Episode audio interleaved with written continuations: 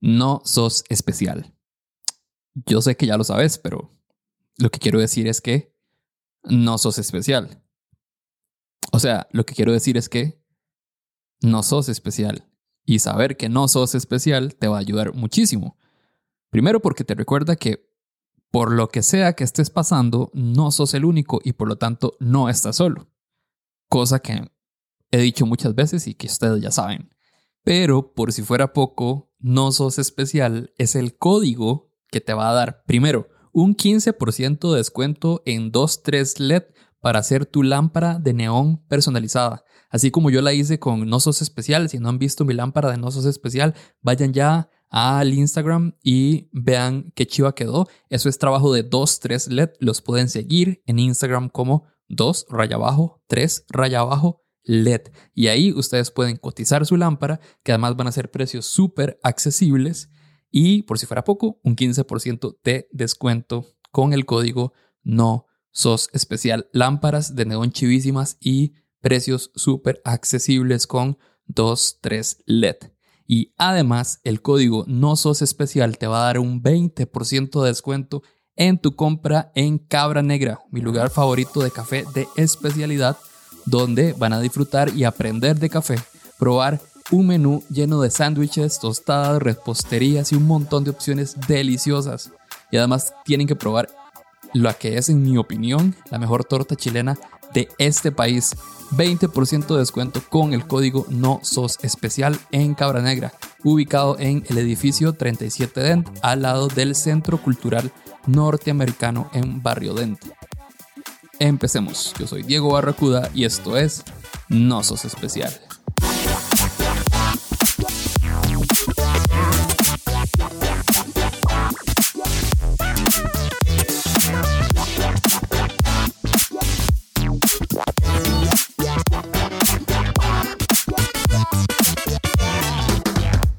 Vamos de una vez con la primera historia.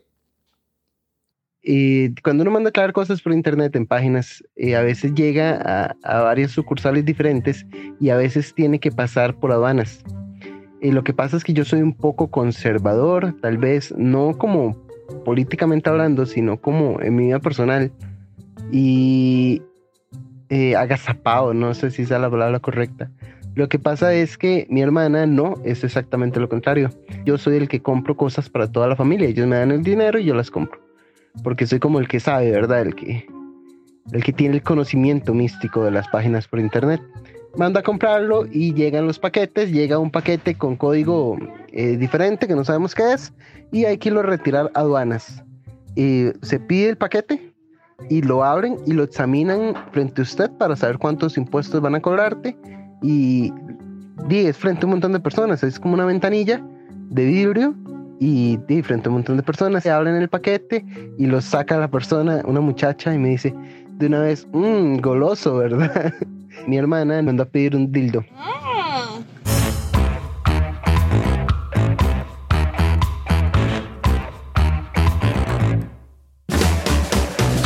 Era gigante.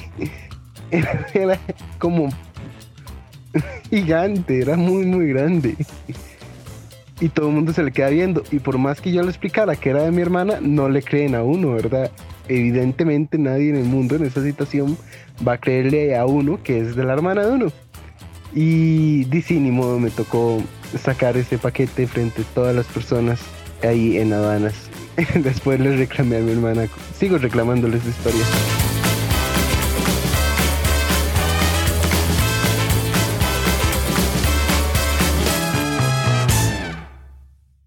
Recuerden seguirnos en Instagram, en Facebook y en YouTube como No Sos Especial. Y que pueden apoyarnos en Patreon con 2 dólares, 4 dólares o lo que quieran. Y a cambio van a recibir los episodios de No Sos Especial mucho antes que el resto del mundo. Y además contenido exclusivo como Maldito Insomnio, que es el podcast donde conversamos sobre temas que no nos dejan dormir. Y que además, a partir de esta semana, es un espacio donde cualquier Patreon, cualquier persona que apoya a Osos Especial en Patreon podrá hacer su propio episodio de Maldito Insomnio y va a ser compartido en el Patreon. Así de chiva se puso, así que si quieren acceder a este contenido, nos pueden apoyar en Patreon, patreon.com slash no sos especial. Y de paso, un agradecimiento a todas las personas que ahorita en este momento están apoyando a Nosos Especial y que conversan siempre conmigo en ese espacio. Muchísimas gracias. Vamos con dos historias más. Hola, esta es la historia de cómo perdí la dignidad en un restaurante.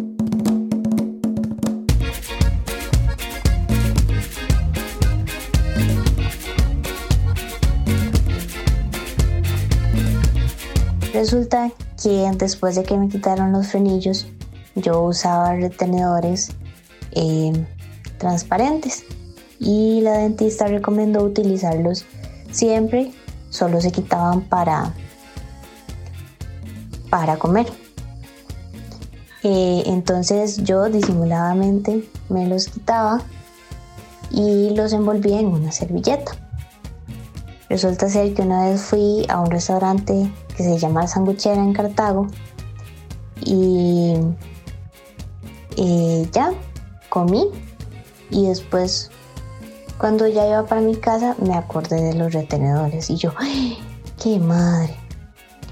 Pero anteriormente ya me había sucedido eso en otro restaurante, en, en Fresitas, que queda en Curry. Y cuando yo me había devuelto, la mesera se había tocado la, la servilleta y los había sentido y los guardó. Entonces dije, no, no, seguro pasó lo mismo. Cuando llegué de nuevo a la sanguchera, que es un lugar donde ya me conocen porque paso yendo, me dicen, no muchacha, yo recogí eso y no lo sentí. Y yo dije, no puede ser. Me hace, esta es la bolsa de basura. Entonces, básicamente, con otras dos bolsitas de basura, yo tuve que registrar entre esa basura, el basurero de todo el restaurante y enfrente de todo el mundo porque era ahí nomás buscando. Entonces yo sentía eh, cáscaras de huevos y pensaba que eran y no eran. Y entonces yo estaba a punto de rendirme yo qué pena, yo siempre vengo aquí y no sé qué. Y cuando estaba a punto de rendirme, vi, vi el elote que yo había dejado de la, de la comida. Y yo, ese es mi elote, porque no me gusta mucho. Entonces ahí yo dije, por aquí deben de estar. Y ya después de registrar toda la basura, le dije a la muchacha, no están y hace, bueno, vea, aquí están estos, esta otra basura, no sé si tal vez le echaron para ahí. Y ya, ya en el último intento busco y ahí estaban los retenedores al final, este, de yo lo lavé porque yo dije, yo no voy a gastar 60 mil en, de nuevo en hacerme estos retenedores y mm, seguí yendo, no sé si se acordarán todavía de mí, pero yo seguí yendo como, como si nada hubiera pasado, pero bueno, esa es mi historia.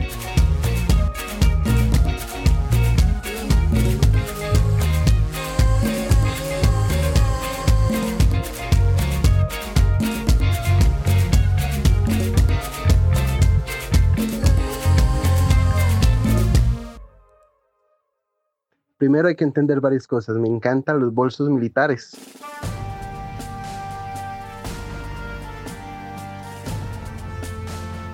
Que tienen un montón de bolsitas y chunches para guindarle cosas. También soy porrista. En porrismo, por ley casi, hay que llevar múltiples objetos de aseo personal, desodorantes y así, porque eh, de trata de alzar muchachas, ¿verdad? Y uno no va a tener muchachas encima si huele muy mal. Es, eh, de eso trata el porrismo, básicamente. Y muchas cosas más, pero bueno. Entonces hay que llevar dos camisas y múltiples objetos de aseo personal. Entonces yo lleno mi bolso de cosas de, de porrismo y de tenis, ropa de cambio, múltiples camisas y el bolso se llena. Y me doy cuenta que estoy dejando los artículos de, de aseo personal que eran Plastigel dos desodorantes. Entonces, presiono todo para el bolso abajo, ya está lleno, ¿verdad?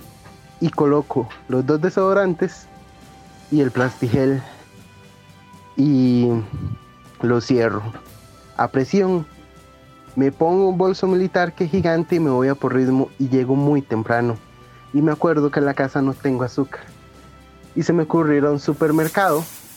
Entonces cojo, entro directamente al azúcar, cojo el azúcar y la pongo debajo del brazo, voy a la caja, pago la caja y voy saliendo para afuera.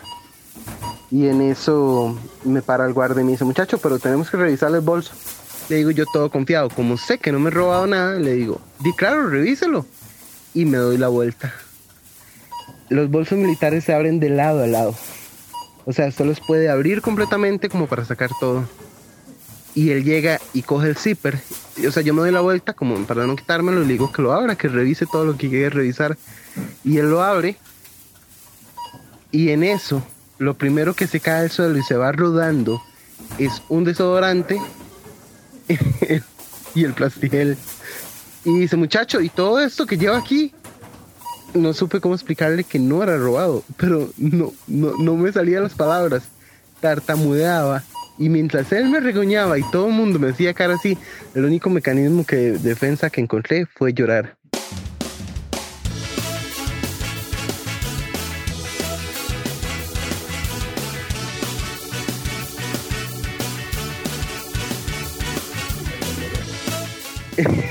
Se me salían las lágrimas, tenía mucha cólera me sentía muy tonto y yo le explicaba, pero él no, no me ponía atención. Y entonces llamó a otras personas y todo el mundo se me quedaba viendo, hicieron un círculo alrededor mío, todo el mundo creyó que me estaba robando los desodorantes y el plastigel, el plastigel, que el gel es de marca cara porque es de un plastigel de Romero muy de solo lo venden en ese supermercado para rematar. Yo había comprado esas cosas en ese supermercado me sentía muy avergonzado y se me ocurrió la genial idea para salvarme de explicarle al, señor cuando me los apartamos un poco la multitud de que estaban usados, de que cómo me iba a robar cosas usadas.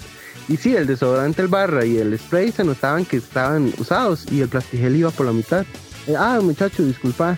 Y para rematar dice el guarda, sí, yo vi que él nunca pasó por el pasillo los desodorantes me hicieron revisar y sacar el bolso y juzgarme frente a todas las personas. Todas esas personas, si alguno me oye, yo no me robé esas cosas, se lo juro.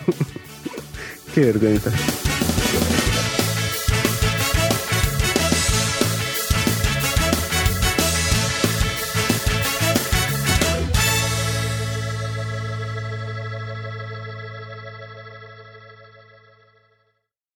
Recuerden que si les gusta este episodio y cualquiera de los casi 90 episodios que he publicado hasta ahora, por favor compártanlo en sus redes sociales. Es un apoyo sencillo que nos ayuda un montón. Igual con el contenido que constantemente publicamos en Instagram y en YouTube también.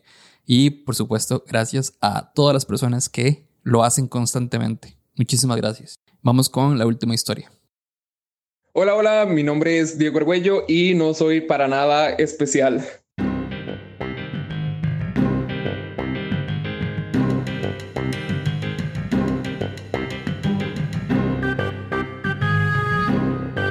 Mae, básicamente, eh, bueno, brete que entro, brete que pasa algo indiferentemente y siempre es como eh, por culpa mía.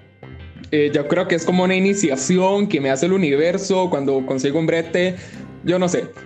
Mae, y en este brete que conseguí en temporada no fue la excepción porque casi los dejo sin negocio. Mae, la cosa es que llego yo, tenía como 18 años, voy saliendo del cole, consigo un brete de temporada, todo súper bien y la vara es que consiguió un brete para estampar camisetas. Y la máquina que se utilizaba para estampar, mae, siempre, pero siempre estaba conectada. Pues llega un día, eh, llega mi persona, ¿verdad? Tiene que abrir el negocio, abre el negocio. La máquina estaba desconectada y lo único que yo dije fue como, Maddy, esto se conecta a lo que es una extensión naranja, o sea, todo chill, todo súper bien. Madre, la verdad es que lo conecto yo a una extensión que ni siquiera me di cuenta cuál era. Que madre, esa hora estaba conectada a las impresoras, la computadora, el internet, una regleta y demás. Madre, llego yo conecto a la máquina y ya, todo chill, la prendo para que se vaya calentando, para yo estar, estar haciendo más tarde los, los estampados y demás. Madre, como pasan 5, 10 minutos y me empieza a llegar un olor a quemado. Pero yo llegué y yo dije, madre, no, X, o sea, hace como dos semanas olía como a quemado y no era aquí. Entonces todo bien. Mae, cuando en ese momento suena un bombazo.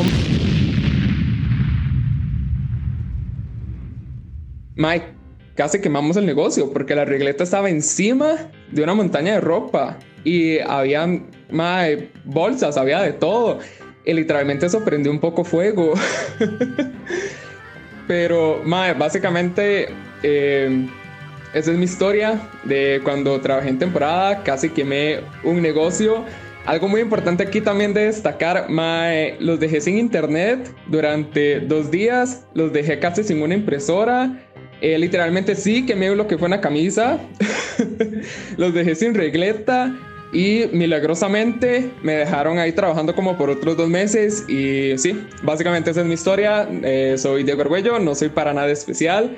Y esa es básicamente mi historia de cuando trabajé en una tienda temporada y casi quemé literalmente un negocio eh, por cosas de la vida.